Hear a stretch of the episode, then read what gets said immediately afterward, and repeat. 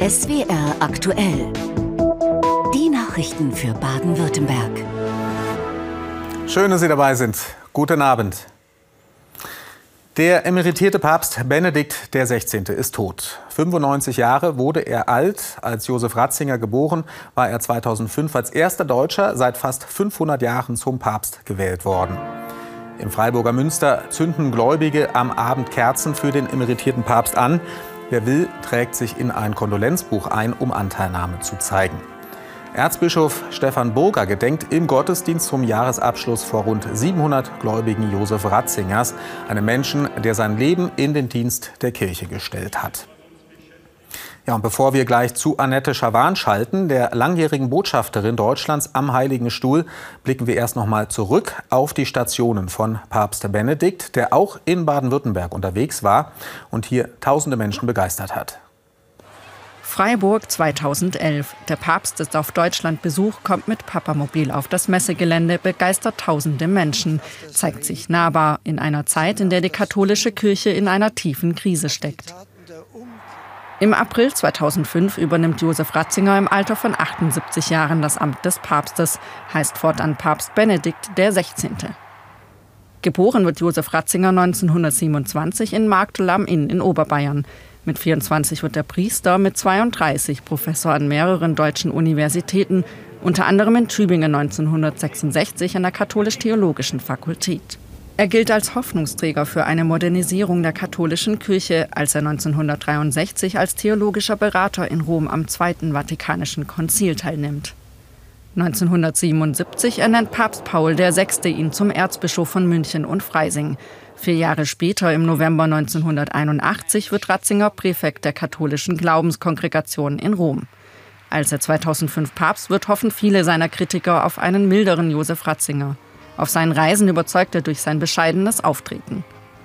Mit 85 Jahren verkündet Papst Benedikt im Februar 2013 überraschend seinen Rücktritt, zieht sich ins Kloster zurück.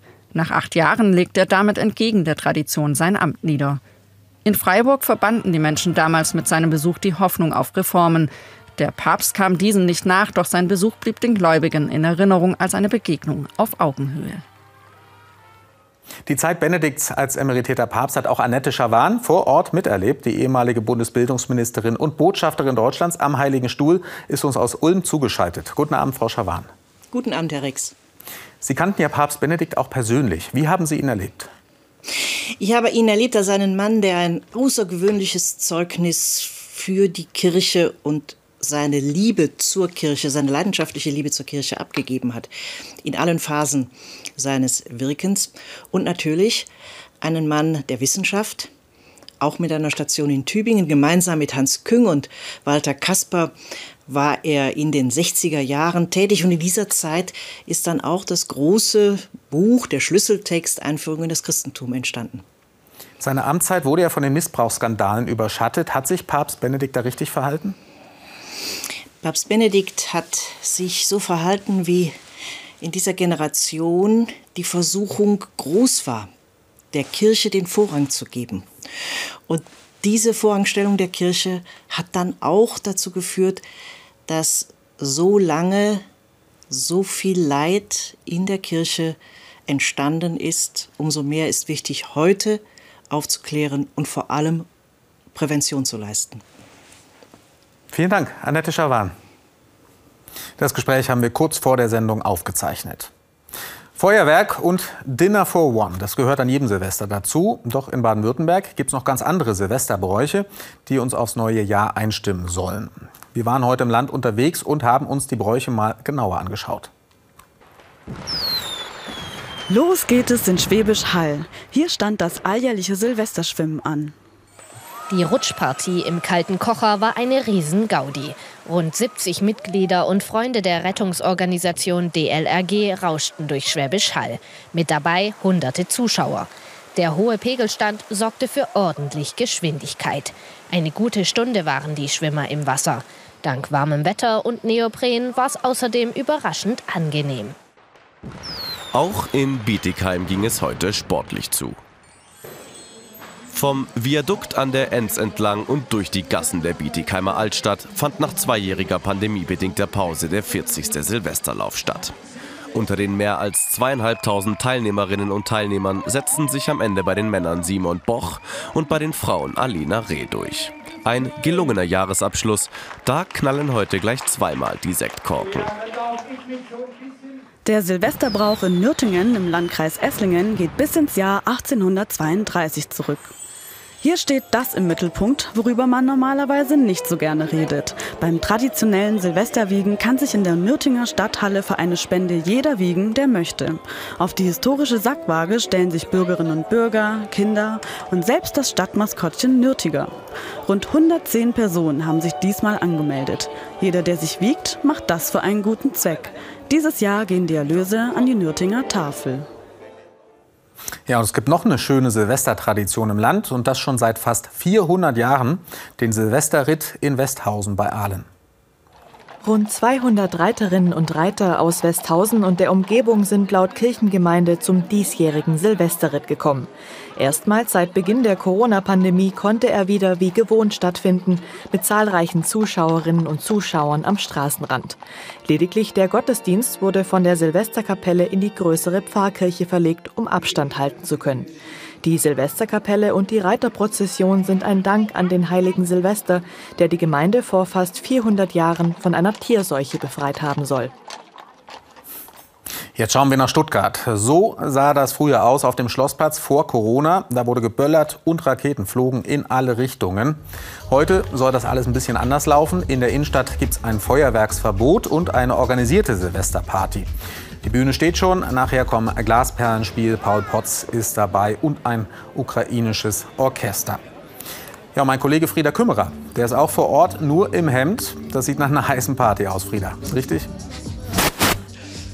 Ja, tatsächlich. Es ist hier gute Stimmung. Äh, wir sehen es hinter uns. Noch ist die Bühne leer, aber es soll jetzt hier dann gleich losgehen. Und jetzt tatsächlich in der letzten halben Stunde ist es ein Ticken kühler geworden. Es haben sich doch die meisten dann eine Jacke mit äh, übergezogen. Auch ich habe äh, aber auch nur eine Übergangsjacke dabei. Also es ist wirklich sehr mild hier in der Innenstadt. Und man merkt es auch, wenn man durch die Stadt geht, die Atmosphäre, die Stimmung ist recht entspannt. Alles strömt eigentlich so hier Richtung Schlossplatz. Der Veranstalter spricht von grob 10.000 bis 12.000 Besucher, die hier erwartet werden. Es ist eigentlich recht friedlich und man kann bei diesen Temperaturen hier, glaube ich, eine schöne und entspannte Silvesternacht genießen. Es ist ja überall in Stuttgart was los, nicht nur am Schlossplatz, in Clubs, in Theatern, in Opernhäusern werden heute Abend Sachen aufgeführt.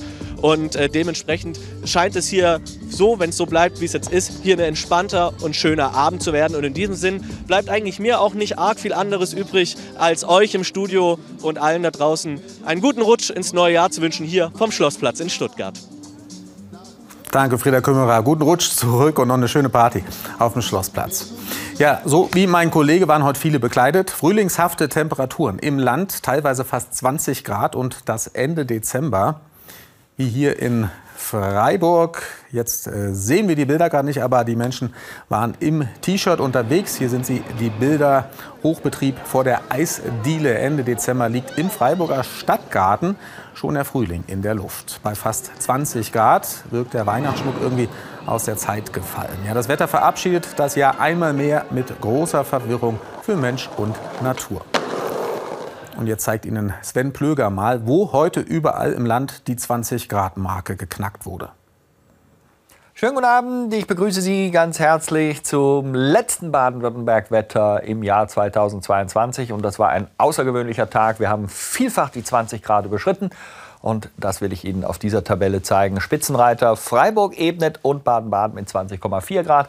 20,3 in Ulsbach, auch in Müllheim, dann 20,1 in Rastatt und Bretten. Das ist für ein Dezemberende wirklich hochtemperiert. Und wenn wir auf den weiteren Ablauf gucken, ist es eine Nacht, die meistens klar ist. Nach Norden gibt es lockere Wolkenfelder und trotzdem wird es nicht kalt. Klar, in höheren Lagen, da geht es teilweise auf 4, 5 Grad zurück, aber am Rhein liegen wir oft bei 10 bis 12. Also draußen sich aufhalten ist mühelos möglich.